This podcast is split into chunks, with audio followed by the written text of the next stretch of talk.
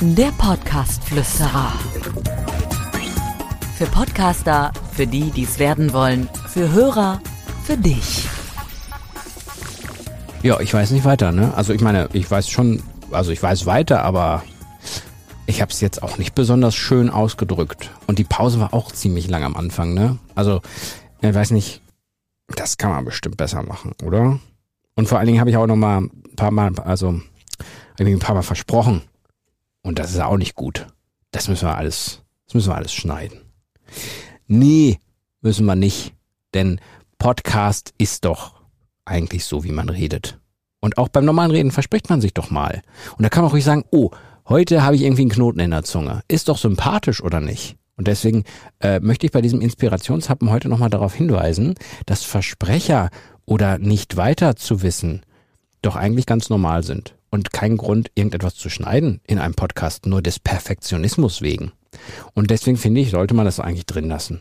Klar, es gibt so Versprecher, die gehen gar nicht. Also, die kriegt man auch nicht lustig kommentiert. Aber das ist doch selten der Fall eigentlich.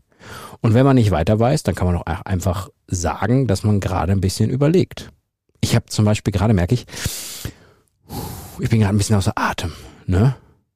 So, liebe Redaktion, das könnte man rausschneiden.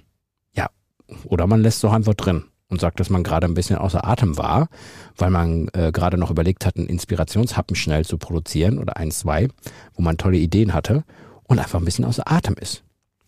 Nein, das ist alles in Ordnung. Ich finde, bleiben wir natürlich, versprechen wir uns, machen wir Pausen, sagen wir, wenn wir außer Atem sind, beruhigen uns ein wenig und bringen dann die Folge ganz normal zu Ende. Denn Podcast ist nur so erfolgreich, weil die Menschen gerne zuhören, wenn andere Menschen sich unterhalten. Und das am besten genau so, wie sie sich unterhalten. Ohne Schnitte und ohne Korrekturen. Seht ihr das anders? Weiß ich nicht. Ich sehe es so. Macht's gut. Bis morgen. Der Podcast-Flüsterer.